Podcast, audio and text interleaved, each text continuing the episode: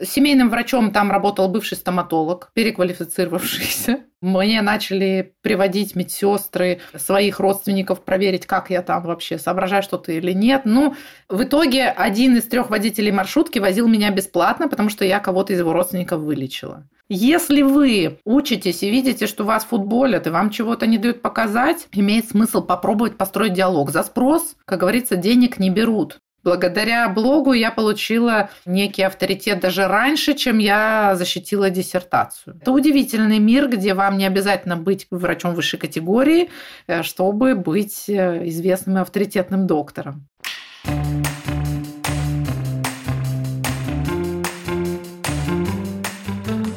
Здравствуйте, дорогие друзья! В эфире подкаст «Врач-богач». У нас идет третий сезон, третий выпуск. И наша сегодняшняя гостья – это Варвара Веретюк, врач-терапевт, гастроэнтеролог, почти, между прочим, кандидат медицинских наук, ассистент кафедры неотложной терапии с эндокринологией и профпатологией Новосибирского медицинского института, автор одноименного блога с более чем 30 тысячами подписчиков. Варвара, добро пожаловать! Быть. Здравствуйте, Евгения. Спасибо большое за приглашение.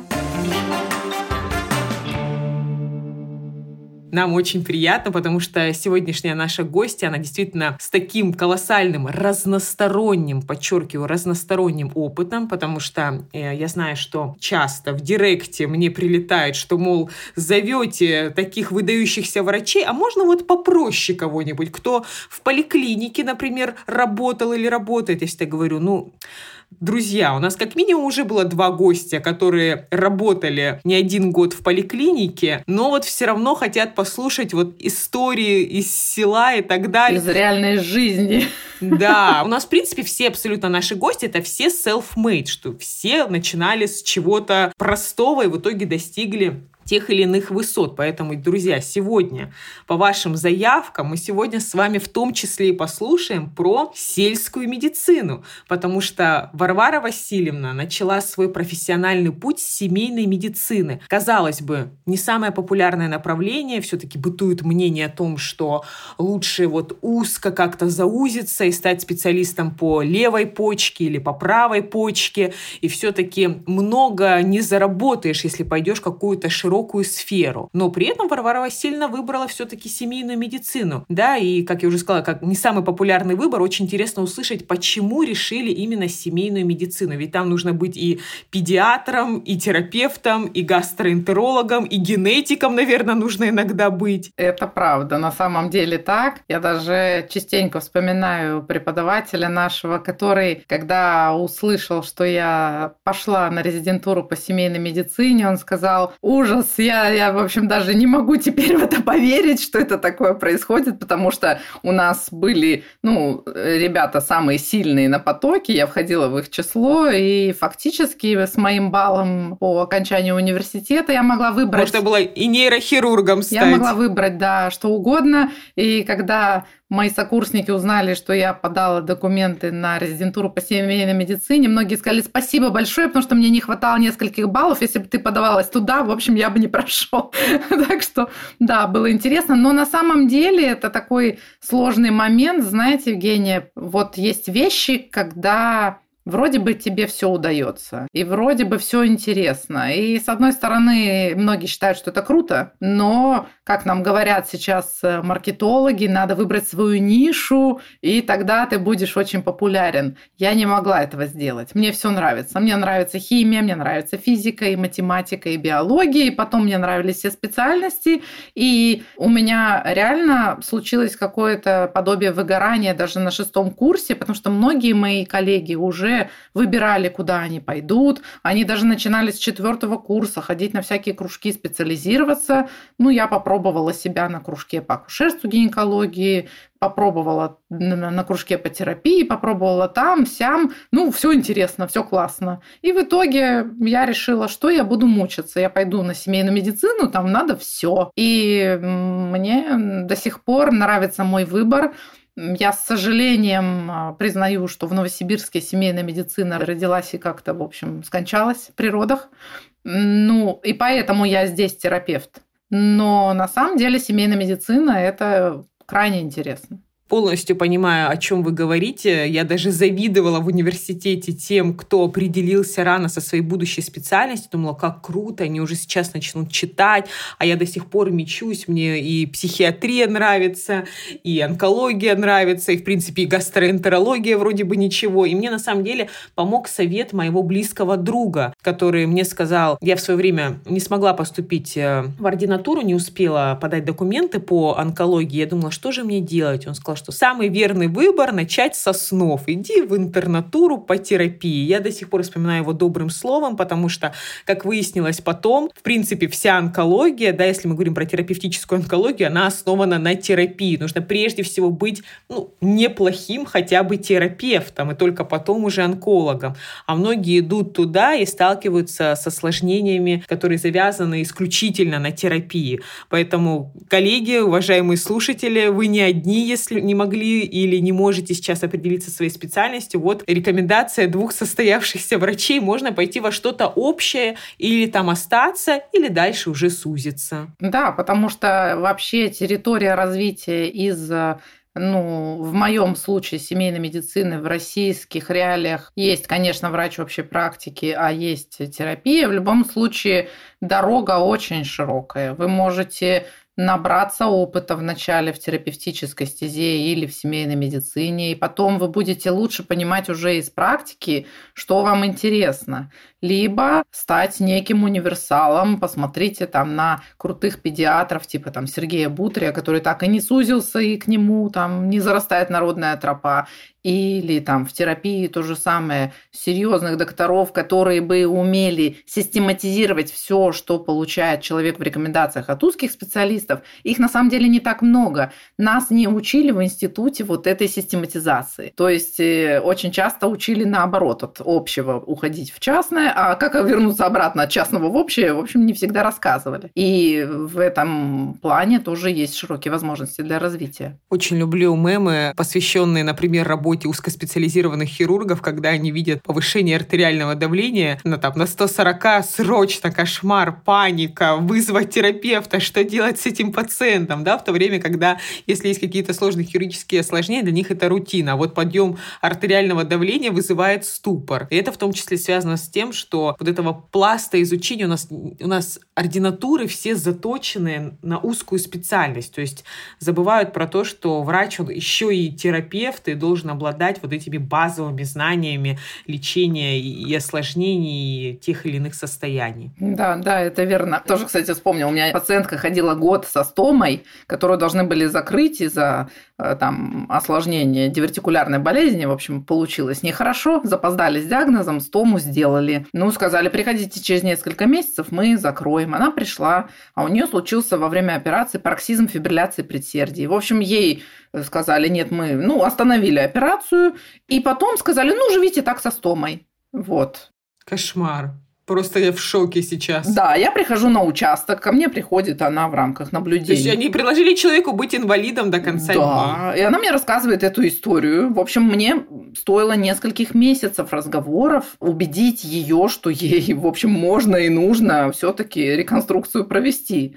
И, ну, счастье человека, который восстановил, скажем, целостность толстого кишечника, это особая история. Ну, я до сих пор вспоминаю, улыбаюсь.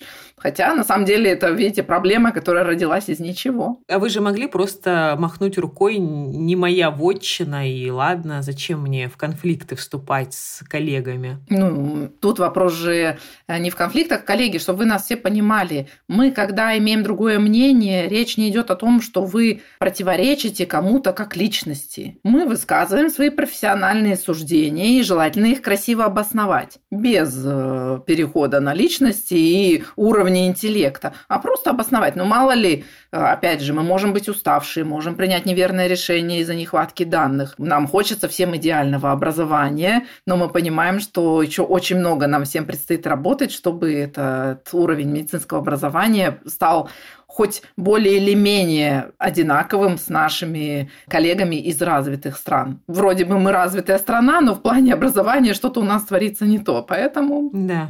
Я на самом деле прям откликнулась. Мне считаю, что одна из основных проблем в медицине, да и вообще, в принципе, во множестве сфер, это нарушение коммуникации. В то время как у наших западных коллег это абсолютная рутина. Вот ну просто рутина из рутин, когда к тебе пришел пациент, и ты знать не знаешь врача, у которого он наблюдается, предположим, да, как вы сказали, по поводу стомы, нормально попросить там ассистента связаться с его ассистентом, либо там позвонить напрямую, написать письмо, и ты знаешь, что ты в течение дня, там максимум в течение течение суток получишь ответ, потому что тебе необходимо принять какое-то решение по поводу пациента. Я сколько вот так вот пыталась выходить на контакты с врачами, которых я не знаю, но ко мне приходят пациенты, у меня, например, недостаточная информация. Я понимаю, что где-то условно коллега сделал ошибку от, например, там недостаточных знаний в области онкологии, у него условно там другая специальность и так далее. Ты пытаешься связаться, объяснить, что вот так можно, это пациенту не противопоказано, но это вызывает почему-то агрессию агрессию, как будто бы происходит какой-то наезд лично на человека, хотя ты просто пытаешься помочь пациенту.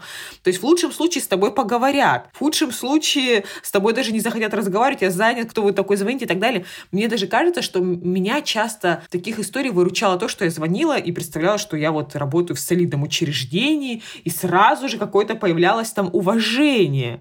А если бы доктор из поликлиники позвонил в уважаемое учреждение, задать какие-то уточняющие вопросы, вопросы, я не знаю, с чем бы он столкнулся. Поэтому вот эта вот коммуникация, она, она действительно нарушена, и почему-то до сих пор не норма позвонить незнакомому врачу и уточнить какие-то детали по поводу пациента. Да, я согласна с вами. Мне вспомнилось, когда я уже работала в частной клинике и должна была вести переписку с зарубежными страховыми компаниями. Периодически поступали иностранные пациенты.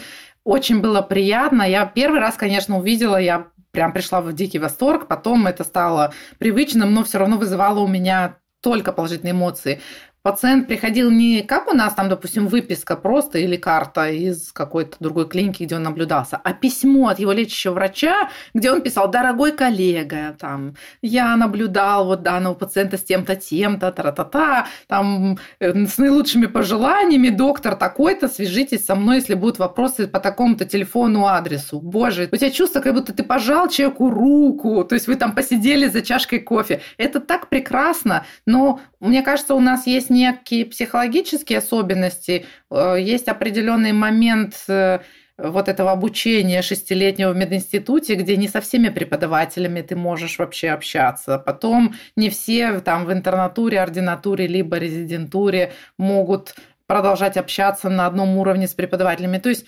многие специалисты чувствуют себя вечно в каком-то положении уязвимом, готовые обороняться. И у них этот запрос, мне кажется, иногда может вызвать ощущение, что надо сразу вставать в защитную стойку и пытаться дать сдачи. Ну, будем работать, что дальше. да. не, не надо. Выдохнем, да, да, да. Звонят иногда просто спросить, не, не поругать или совершить какой-то наезд. Да. Расскажите, пожалуйста, про свой опыт э, в сельской медицине, как вы туда попали, с этого ли вообще начался путь э, в самой семейной медицине. Очень интересно. У нас еще не было на подкасте врачей, которые работали в селе. Ну, я начинала работать в Молдавии, то есть там я получала образование, и там я проходила резидентуру, именно поэтому резидентура, а не интернатура или ординатура, просто потому что Молдавия переняла всю модель образования от США. Ну, это объяснимо, потому что в какой-то мере они получали финансовую поддержку оттуда, и условием финансовой поддержки было привести образовательную систему в соответствие с США. И на это тот... для меня новость, кстати, очень, очень ценный комментарий. Я в этом плане, вы знаете, Евгения, я считаю, что мне повезло. То есть мне есть с чем сравнить. То есть резидентура была 5 лет, правильно я понимаю? Нет, 5 лет это хирургические специальности. До терапии 3. Потом, если ты хочешь специализацию, еще 2 года клинической вот этой ординатуры. Но терапевт или семейный врач 3 года. А дальше хочешь сужаться, вот еще два, милости просим. То есть суммарно, да, получится пять лет. И хирурги простые 4 года, там дальше какие-то более сложные хирургические специальности 5 или 6 лет. То есть это серьезно. Да? Соответственно, после этого мы должны были идти работать по направлению. Тогда были определенные политические моменты такие, что ну, пытались так решить проблему с кадровым голодом на селе. Ну, я в целом не противилась, потому что я понимала, что это очень хороший практический опыт. Единственное, что когда я пришла уже с путевкой этой устраиваться главному врачу, Э, я объяснила честно, что я в положении. Ну, вот так, да, я была беременна первым ребенком. И если условия работы будут нормальные, то есть если я смогу с помощью э, руководства наладить хорошо работу, а я знаю, как нас хорошо научили, то я после декрета быстро вернусь. Если нет, ну, простите, пожалуйста, в общем, не ждите меня тогда. Ничего личного. Да, в итоге, когда я приехала в первый день на село... На самом деле, такая взрослая позиция, прям на берегу, вот так вот все оговорить, с учетом того, что сколько вам тогда было? 20, я не знаю, 5 там. Это, ну, это круто. 20, 20 досить 23 или 24. Я в 16 лет поступила в мединститут. 23, вот так по-взрослому решить, четко сказать, это прям здорово. Евгения, это опять-таки вот тот вопрос. Я очень хорошо понимаю коллег, которые прошли через мясорубку не очень удачные интернатуры или ординатуры. И очень рада за тех, кому повезло с менторами, с преподавателями.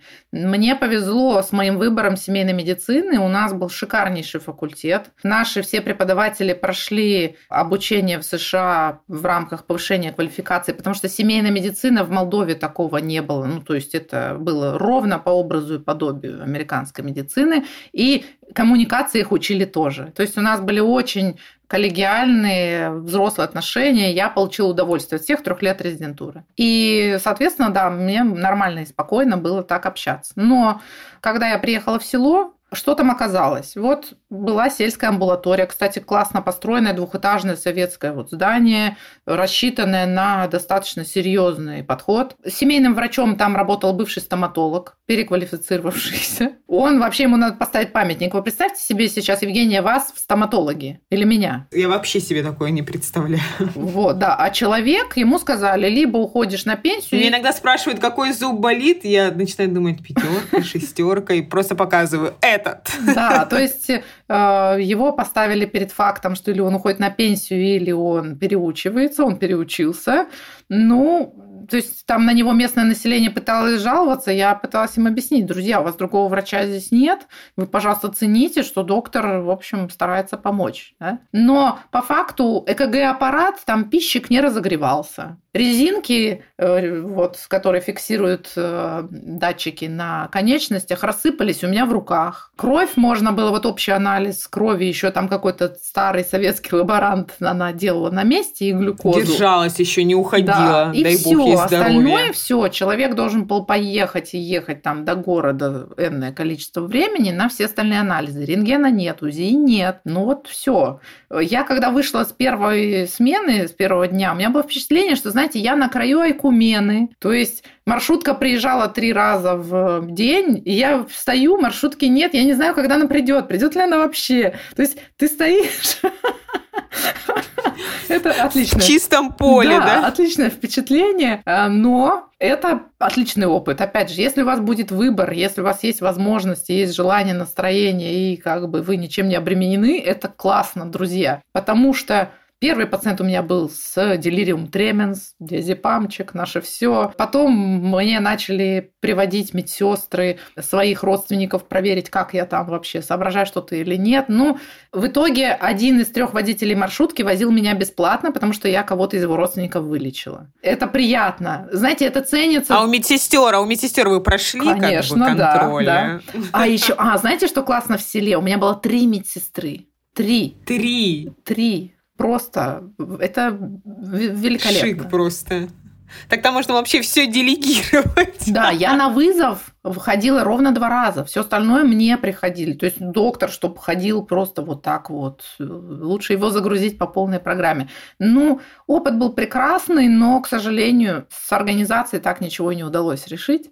Поэтому я в итоге несколько месяцев проработала в селе. Еще из прекрасного работы в селе. Доктора у нас в городе привыкли работать большим количеством лекарственных препаратов. Иногда бывает, что они не очень эффективные.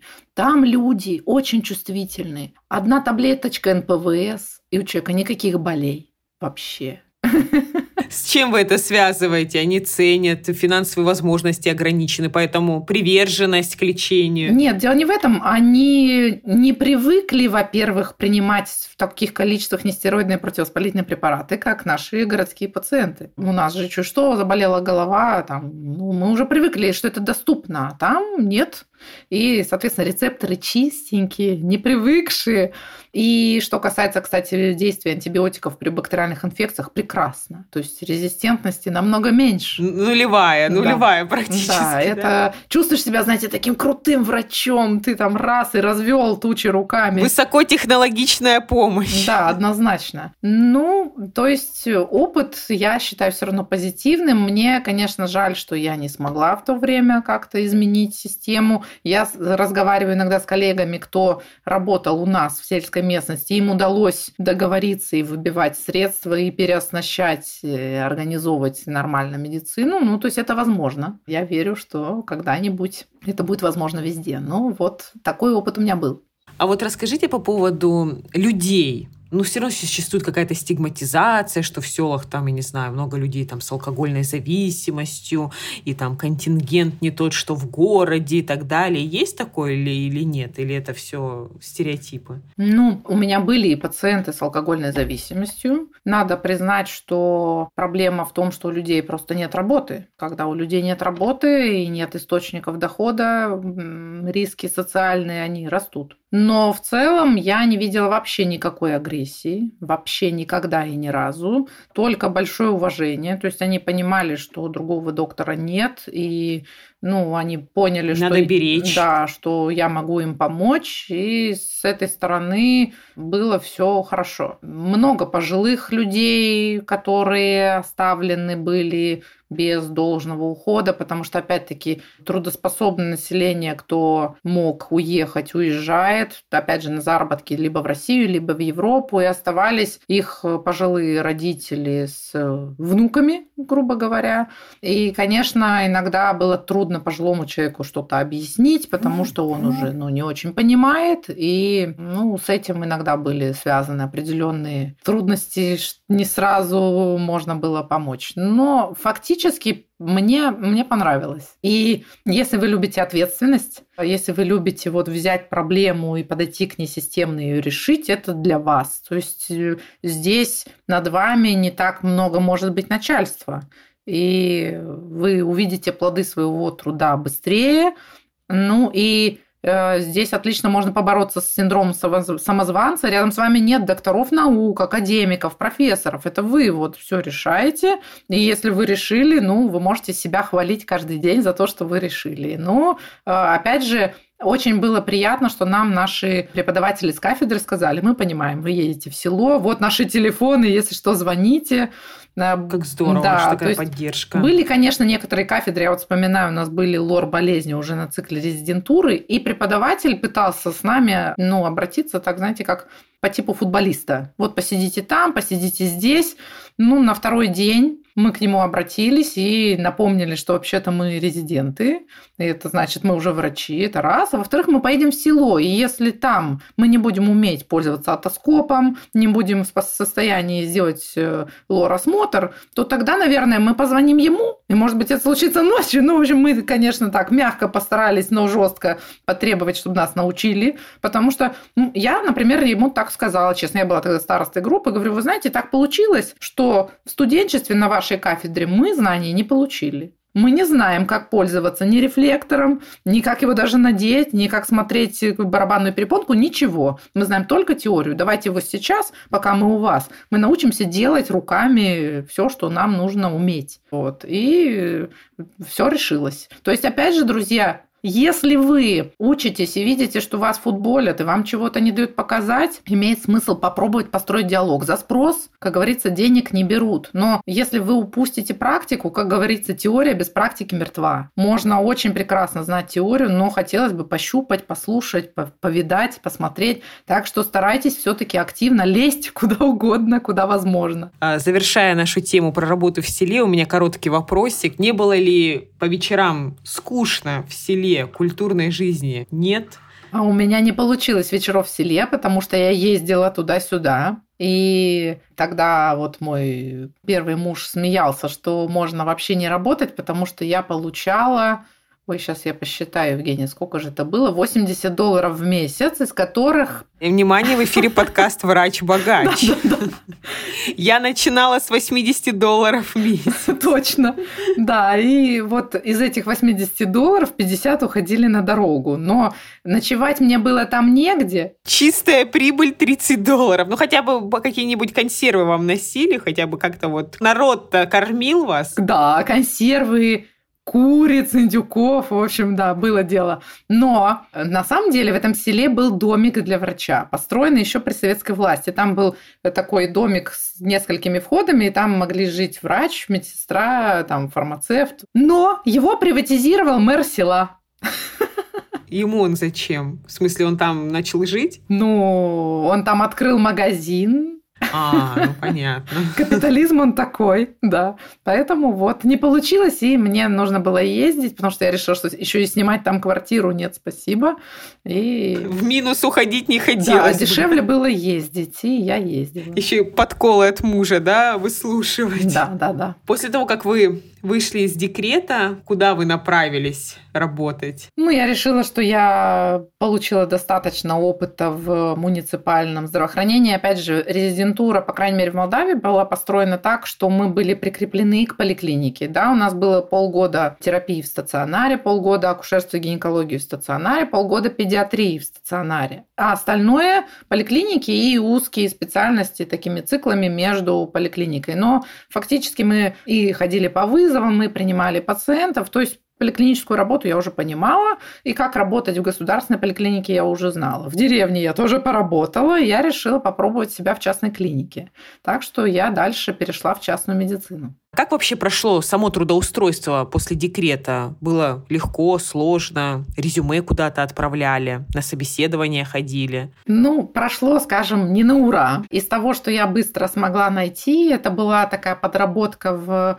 типа неврологическом центре, где делали... Вы, главное, нам скажите, там больше 80 долларов? Да, там было больше 80 долларов, там платили Всё. зарплату раз в неделю, представляете? Слушатели выдохнули просто. Да-да-да. Но я там занималась сугубо тем, что делала там доплер сосудов шеи, вот такие вещи. Ну, после этого я еще больше полюбила доказательную медицину. Я видела, что потом неврологи там производили. Ну, было интересно. Там я задержалась на несколько месяцев, пока искала что-то. Ну, давайте сразу проговорим, потому что не все слушатели наши понимают. А, Варвара иронизирует, потому что УЗИ сосудов шеи – это не совсем, скажем так, научно-доказательный диагностический метод. Ну, для неврологов точно, скажем, ценность ценности не имеет. Потому что для ясности я не оценивала там э, бляшки, это был не Б-режим, это был просто доплер. То есть, ну, единственное, что я могла сказать, что если там есть какая-то асимметрия кровотока, то надо идти на Б-режим и уже смотреть, чем это вызвано, и все. Но для диагности... диагностики, условно, головной боли... Вообще никак, да. Но неврологи схитрялись из этого... Назначить на атропы. Большие выводы, да. И, соответственно, я подала свое резюме на должность семейного врача для департамента, который вновь открывался в самой большой частной клинике Кишинева, это столица Молдавии. Ну, я решила, почему бы и нет, потому что там в требованиях значилось знание английского языка, Э, знание рекомендаций зарубежных, и я все это знала, нас очень хорошо подготовили, плюс у меня есть диплом переводчика, я ходила на курсы еще во время мединститута, то есть английский я знала. Это какой год, что уже такие требования были к должности? Это был 2008, по-моему, год. Мне что-то вот мне кажется, что в 2008 году в России еще не было таких требований к должности врача. Да, дело в том, что это был запрос на то, чтобы эта клиника могла обслуживать дипкорпус. То есть пациентов, которые обращаются иностранцы, приезжают, чтобы они могли оказать им помощь квалифицированно во всех случаях, потому что ну, в Молдавии тоже очень-очень далеко не все врачи знают английский язык на том уровне, чтобы общаться свободно с пациентами. И я подала свое резюме, мне ответили через два месяца. Это очень странно. То есть я уже вообще забыла. Навыки деловой переписки. Да. Но, вы знаете, Евгений, это была целая интрига, потому что оказалось, что мое резюме сначала отставили в сторону, то есть они там просмотрели ряд кандидатур, и им они не подошли. И, в общем, я была кандидатурой отчаяния, наверное, так. Ну и сразу меня принял не главный врач, а учредитель. То есть там медицинский директор – это главный врач, а учредитель – это владелец, он не врач. А как вы на него вышли? Или как он на вас вышел? Как он вспомнил про ваше резюме? Да, он мне сказал, что те кандидатуры, которые понравились э, главному врачу и заведующему вот этим отделением, которое они собираются создавать, они не продержались. В общем, он теперь решил посмотреть сам и сам принять решение. И он мне дал в руки документ, договор на английском языке и сказал, прочтите мне, что там написано. Ну, я ему сходу начала переводить, после чего он позвонил секретарю и сказал, а ты знала, что после истечения этого договора ты должна была его уничтожить? Почему он до сих пор у нас? И собственно, он сказал, что теперь пусть моими медицинскими знаниями вот занимается э, главный врач, узнает, как я там как врач ему подхожу, а мне, э, он сказал, вы подходите как человек, который умеет общаться и знает английский. Все. Вот так я и пришла работать на должность врача-координатора департамента контрактов и оказания медицинской помощи иностранным пациентам. А вы потом не спрашивали у главного врача, почему ваше резюме отложили и вообще два месяца оно просто так пролежало? Что не устроило? Устроило в этом резюме? Ну, не устроило то, что, во-первых, у меня опыт работы был только в селе. Это было прям самое основное возражение. То есть они ожидали, что я должна иметь больший опыт работы и в какой-нибудь частной клинике хоть кем-нибудь. То есть из государственного учреждения в частное, мол, я не смогу так переформатироваться, чтобы нормально общаться с пациентами, а не бросаться на них зверем. Знаете, у нас же есть стереотип, что доктор из государственной поликлиники – это какой-то зверь, который вот разговаривает только обрывками, и... Да, нет, войдите, да. садитесь, И молчите. не отрывает глаз от э, там бланка заключения или компьютера, и все. Ну, а частная клиника – это все таки другой уровень оказания помощи, где есть и момент сервиса. Но в итоге они... Подумали, что вы с сервисом пока что на «вы». Наверное, да, такое у них ожидание было, но все получилось хорошо. Э, тем не менее, опять же, этой работе я крайне благодарна, потому что я там и лекции для компаний читала, и посмотрела, какие требования предъявляют зарубежные страховые компании. Это очень хорошо ставит мозг на место, опять-таки, в сторону доказательной медицины. То есть никто там не утвердит тебе непонятно что, там УЗИ левой пятки при каком-то заболевании, да. Поэтому, ну, это полезно. Опять-таки, пробуйтесь, если вам отказали один раз, может быть, имеет выйти смысл на кого-то другого из этой клиники и попробовать еще еще раз себя в этой должности. Полностью согласна. И, конечно, тоже хотелось бы, чтобы и сами работодатели себя вели более-менее адекватно и хотя бы озвучивали, если так просит, да, тот, кто подает, эм, значит, свое заявление, да, на конкурс, хотя бы понимать, почему. Я знаю, что в некоторых частных клиниках сейчас у нас в стране говорят причину, что у вас, например, вот нужно подтянуть вот эту вот сферу, или здесь что-то недостаточно. Я уже знаю массу коллег, которые, да, рассказывали, делились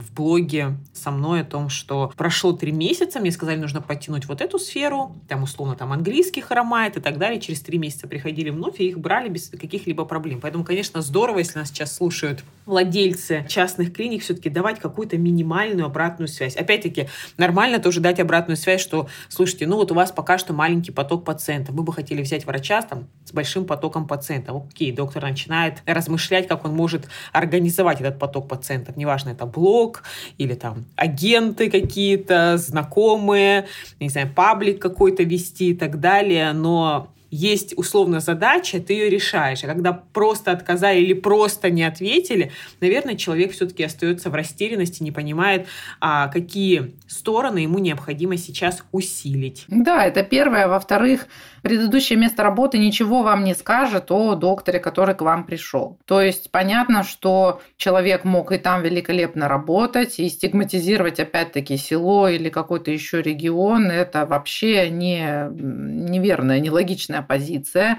Э, надо понимать, что вообще доктор – это высококвалифицированный специалист, который уже учился по меньшей мере даже по российским стандартам 7-8 лет.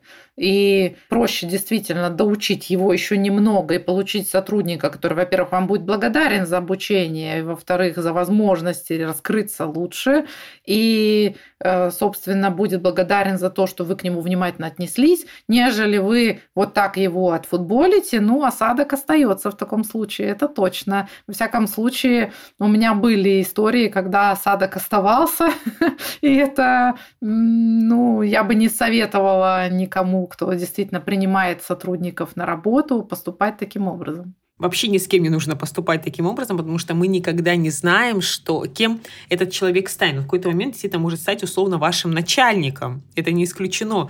Я вот, например, сейчас наблюдаю потрясающие профессиональный рывок одного доктора. Я только, по-моему, закончила ординатуру, и он э, ко мне подошел на конференции. Я вот буквально там только вылупившийся врач, ну и начал мне задавать вопросы. Он знал меня по активностям в социальных сетях и подошел, решил посоветоваться, что вот не могу никак определиться, то ли мне хирургическая онкология нравится, то ли лекарственное лечение опухолей. Я говорю, я бы вам посоветовала впереди лето, походите месяц э, на практику, посмотрите, как это все. Ну, порекомендовала ему не то отделение, где я работала, там было более узкое такое специализирование, более широкое. Подошла, за него договорилась с заведующим отделением, заведующий отделением, сказала, вот такой-то доктор есть, производит впечатление очень инициативного, эрудированного. Если я ну, вот попросил, можно я как-то вас познакомлю, если вы посчитаете нужным, разрешите ему месяц походить.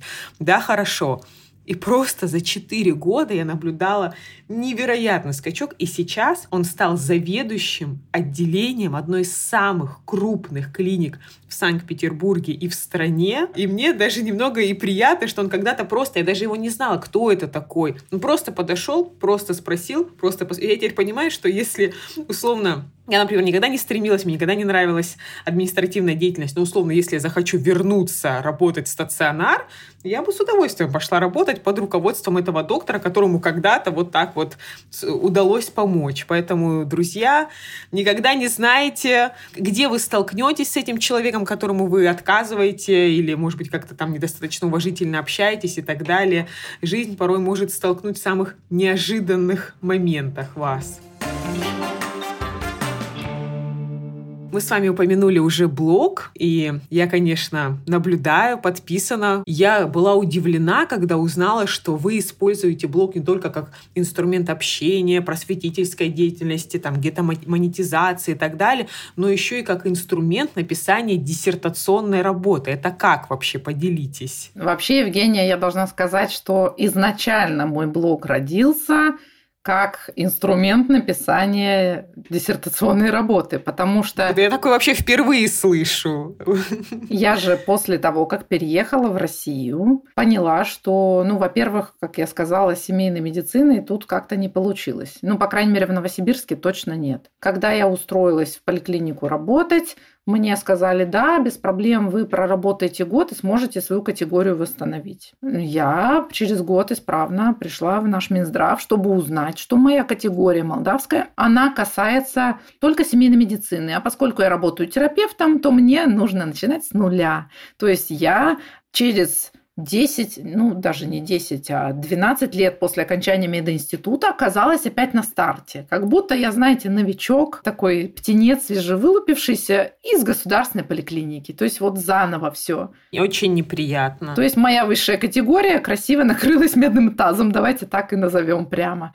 И тогда я стала думать, как мне, э, ну, скажем, расширить э, свой авторитет, вернуть на место то, что у меня было, потому что всем... Кстати, извините, что перебиваю. Интересный момент, что высшая категория, получается, была присвоена в Молдавии, да? Да. То есть они, получается, все равно не совсем перестроились на западные ценности, потому что ну, наши коллеги же на Западе да. не, нет категории, а категории у них остались. У них сейчас такой микс. микс Что-то вроде этого, да-да-да. Ну, потому что это какой-то инструмент все-таки повышать зарплату. Категории там, как и у нас, работают только если вы в государственной медицине. Если вы в частной, никому не интересно, какие у вас категории вообще. Ну, может быть, пациенты обращают внимание на сайте. Пока, пока, да. Пока. Но, да. тем не менее, я подумала, что вот так вот э, опять годами ждать неких категорий это неинтересно.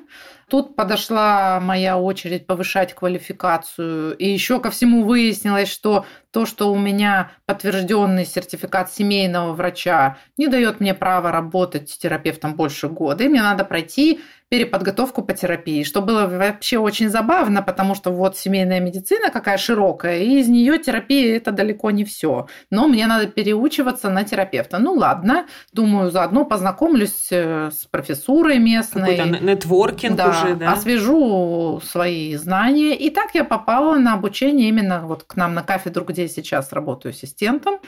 Я влюбилась в моего будущего научного руководителя. Это просто великолепный ученый, прекрасная женщина, очень душевный человек, при этом очень открытая к общению, к сотрудничеству. То есть Оксана Васильевна Цыганкова – это, знаете, мой образец того, каким должен быть врач и ученый. То есть, ну, это просто действительно для меня было такое, знаете, некое озарение в Новосибирске. То есть, когда ты вот все время в поликлинике, в поликлинике крутишься, и ты здесь из преподавателя никого не знаешь, твой дом, вот медицинский, твоя альма-матер осталась там, где-то за три с половиной тысячи километров или пять тысяч, сколько там нас разделяет. Чувствуешь себя несколько оторванным. И коллеги, вся твоя команда, тех, кому ты направлял пациентов, они все там, а ты здесь заново это все нарабатываешь. Это сложно, друзья. И тут я опять вот чувствую себя на этой волне в новых знаниях. Было очень интересно. И я подошла к Оксане Васильевне и сказала, что мне вообще очень нравится ее и стиль подачи информации, и то, чем она занимается. Я изучила ее э, работы, и я хотела бы под ее руководством заниматься написанием диссертации. Сами предложили, правильно? Не ждали, что придет волшебник-продюсер, который, в общем, позовет вас в лучший мир. Да, то есть, ну, фактически я напросилась, и мне кажется, я взяла Оксану Васильевну измором, потому что я еще и несколько месяцев посещала ее конференции, где она выступала, ну, и, соответственно, в общем, она поняла, что у меня серьезные намерения, и стала моим научным руководителем, и она спросила меня, какую тему я хочу взять, что мне интересно. Я всегда интересовалась вот этим стыком кардиометаболических рисков, ну, на свою голову. Я тогда не понимала, Евгения, если бы я раньше прошла ваши школы, я бы выбрала себе что-то такое, знаете, более простое Попроще. и дешевое, да. А так я взяла у молодых мужчин кардиометаболические риски. А теперь представим себе, вам надо набрать группу мужчин от 18 до 45 лет, у которых нет никаких серьезных заболеваний, кроме висцерального ожирения, ну, абдоминального ожирения, давайте так скажем, мы же не знаем, какое оно там, висцеральное, подкожное. Ну вот, окружность живота 94+. И вот они добровольно все прям придут к врачу, обследоваться и так далее, да? Еще и будут выполнять там какие-то условия, протокола. Да, и, соответственно, прошло полгода после утверждения темы, а у меня набрано в группу там четыре человека, по-моему. В общем, это... Ну, это просто успех. Да. И тут я попадаю случайно на конференцию, на которую пригласили, как же назвать этого специалиста? Ну, это фактически был блогер, специалист по продажам. И она рассказывала, как блог может стать инструментом для привлечения клиентов. Для меня это как бы было неинтересно насчет клиентов, но я услышала то, что блог – это инструмент для привлечения кого-то. Я подумала, ну, мне клиенты не нужны, мне нужны добровольцы в исследования, почему бы и да. Ну, я зарегистрировалась на следующий же день в известной запрещенной соцсети и, в общем, обругалась. Ну, для понимания, друзья, мне 42 года почти. Я всегда, честно говоря, думала, что кто не видит Варвару, я всегда думала, что Варваре лет 30. Мы в прошлом году разговаривали, вы когда мне сказали, помните мою реакцию? Да. Я думала, вам реально, ну максимум там, не знаю, 31, 32. Я думаю, что? Поворот. Очень, очень хорошо, стильно выглядите. Ну, в общем, да, я не совсем прям очень молодая, и меня просто очень взбесило. Очень молодая по нормальным меркам э, западных стран. Да, это другой вопрос, но тем не менее, ну, социальная сеть это меня немножко взбесило. Я не понимала даже ни как там записывать сторис, ни как делать посты. Я решила не мучиться и пошла на коротенькое обучение. Э, познакомилась там с докторами, которые тоже, как я, ничего не умели делать, и понеслась. И вот так родился мой блог. А потом я поняла, что это может стать моей отдушиной, где я могу общаться с пациентами, объяснять им, что действительно важно в их здоровье.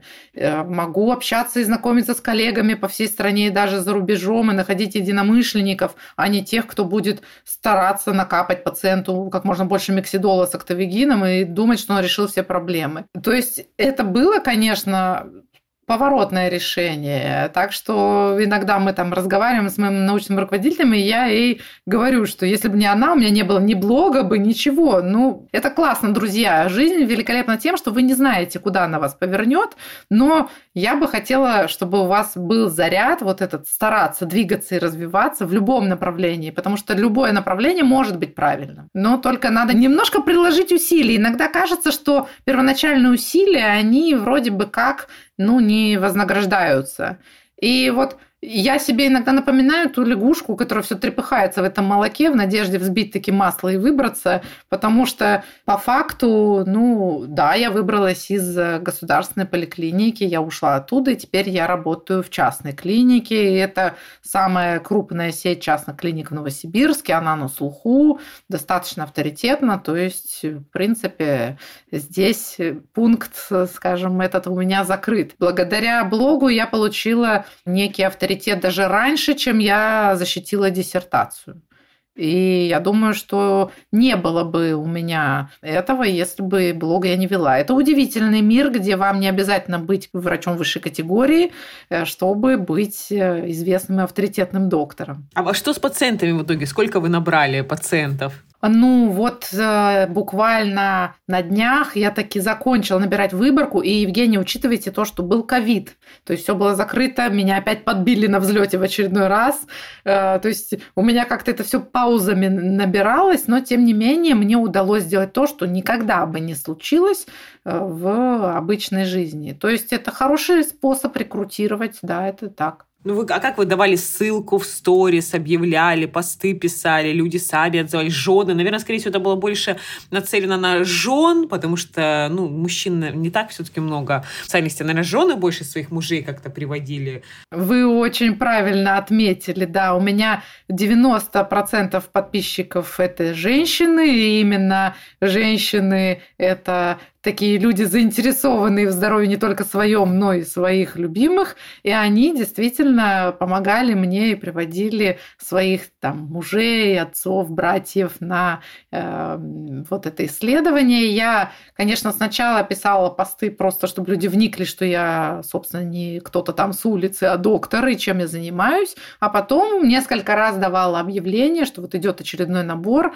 Надо признать, что это было вообще непросто, потому что я как престарелый немножко для науки доктор, не подошла ни под какие гранты, ни под какие эти вещи. То есть получалось, что э, вот эти финансовые затраты мне пришлось нести самой, поэтому это тоже ограничило несколько скорость. Но в итоге я довольна. То есть сейчас вы уже защитили диссертацию, ожидаете одобрения ВАК? Еще нет, или... еще нет. Вот это э, то, то самое, что мне надо теперь всех обсчитать еще раз, потому что я предварительные результаты доложила. Мне надо было донабрать до статистически значимого количества для достойной выборки. Вот я донабрала, сейчас досчитаю еще раз, и дальше уже я надеюсь, что в следующем году я наконец эту историю всю закончу. Я, честно говоря, очень-очень устала. Если нужна вдруг помощь нашего куратора статистикой Ивана Лабета, он всегда-всегда будет рад. Иван – это мой любимый преподаватель с курса. Я же проходила у вас медицинскую медицинскую статистику. Просто, эм, я надеюсь, мой муж меня не слышит, но это просто великолепный специалист. Да. Вы упомянули о том, что блог подарил вам возможность да, и набрать пациентов для диссертации, и различные коллаборации тоже вы создали. Я знаю, что вы и сами постоянно учитесь. Вот я только я знаю там, да, по истории, что сейчас у вас там курсы по нутрициологии, и э, недавно вы получили еще одну специальность гастроэнтерологию, но при этом вы еще и сами преподаете. Я хочу сказать, что, конечно, для меня, для нашей команды большая честь, что мы сейчас делаем совершенно беспрецедентный проект. Мы хотим создать онлайн-университет, где можно будет получать качественное образование уровня университета Гарварда и при этом получать за это баллы НМО. Поправьте меня, если я не права, но таких прецедентов у нас еще нет. У нас есть обычно или НМО, или качественное образование. Тут мы хотим это все объединить, и Варвара Васильевна будет являться преподавателем а, в МД онлайн дети.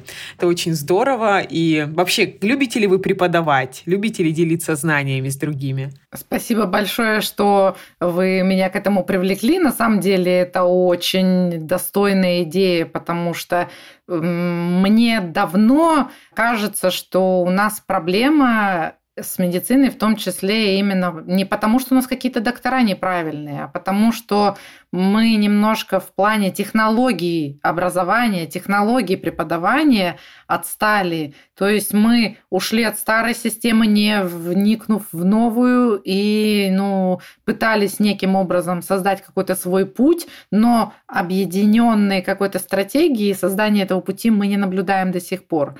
И поэтому получается, что вот как там пациенты нам говорят, каждый доктор говорит что-то свое. Я могу понять пациентов, но нам пора уже уже давно... Что он растерян. Да, привести образование в порядок. Я очень люблю преподавать еще буквально с резидентуры. У нас тогда были такие активности, то есть мы могли готовить какие-то лекции и друг другу докладывать. Ну и потом дальше, когда я э, вела некие занятия с корпорациями там, про здоровый образ жизни, рассказывала, это тоже очень мне понравилось. Сейчас я преподаю у нас на кафедре в медуниверситете и в некоторых проектах участвовала. Ну, конечно, такой масштабный проект, как ваш, это просто фантастика, и это очень достойно, потому что, опять же, я еще с резидентуры поразилась, знаете, какой вещи? Когда я подумала, что мне бы нужно как-то в резидентуре углубиться в медицину, то есть базу я получила, и тогда появились первые эти торренты, помните? Не знаю, насколько да, да, это да, законно ими пользоваться. Фильмы, фильмы, фильмы да, тогда все качали оттуда. Вот тогда был этот торрент Емуль еще э, в 2004 году. И я нашла там случайно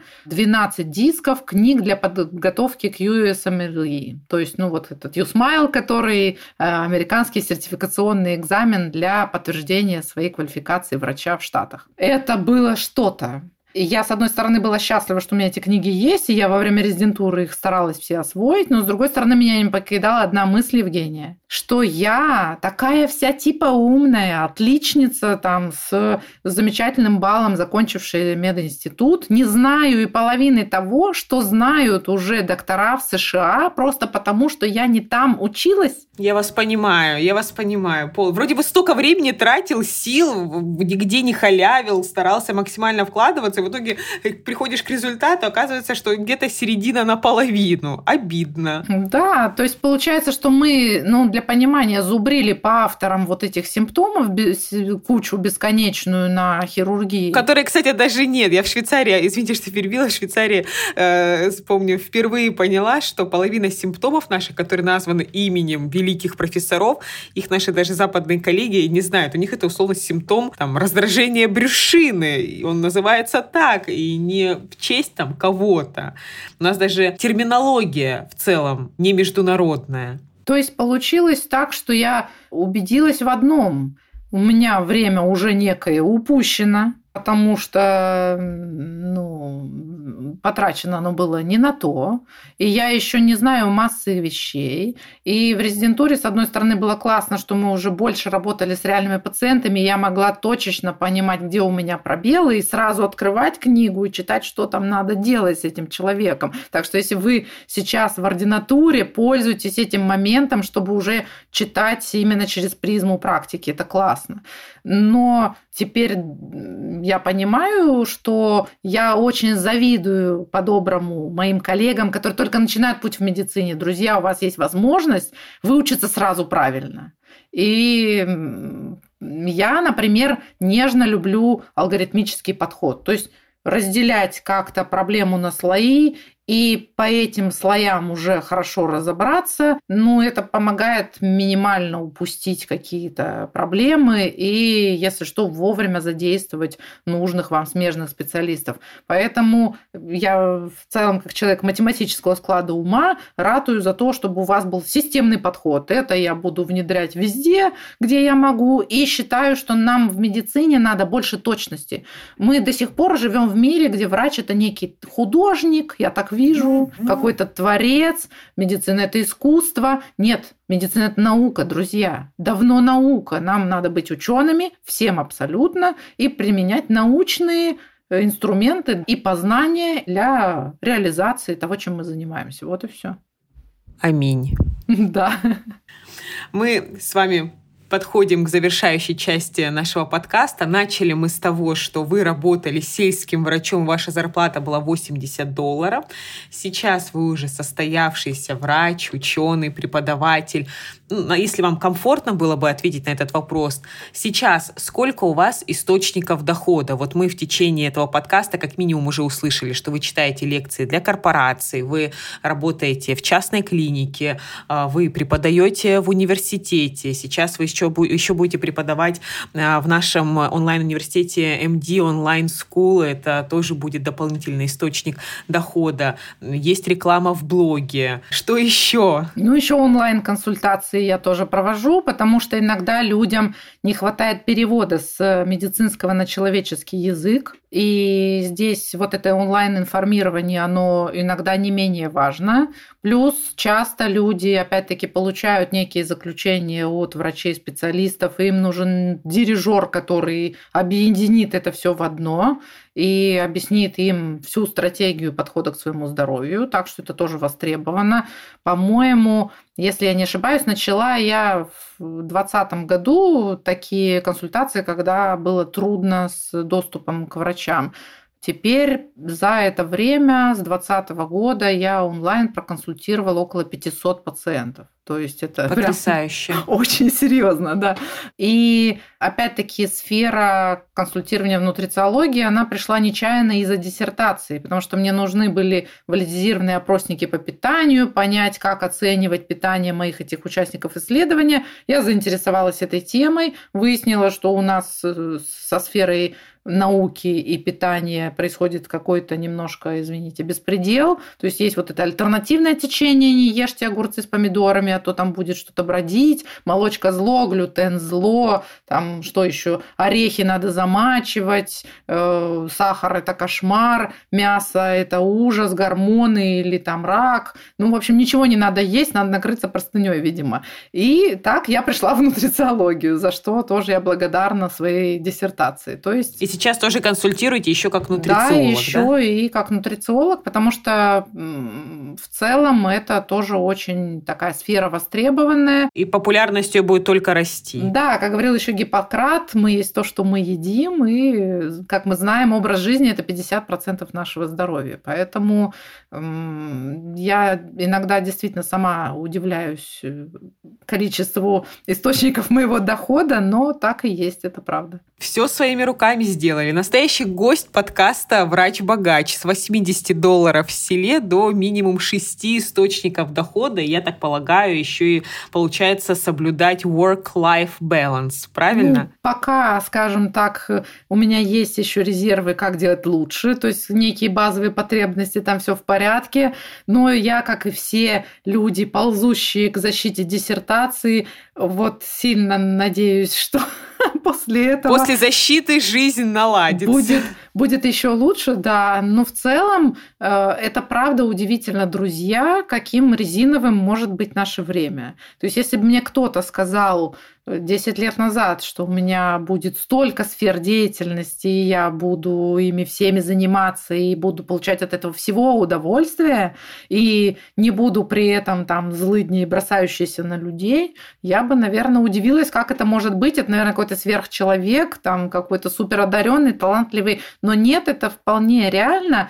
Ну, мне кажется, главное это получать удовольствие от процесса и иметь единомышленников. Вот это чувство, когда вас понимают и есть люди, с кем вы можете этим поделиться, обмениваться опытом и к чему стремиться, какие-то примеры перед глазами, кто уже круче вас, и вы хотите тоже так же, это очень мотивирует. Так что я думаю, у всех все получится.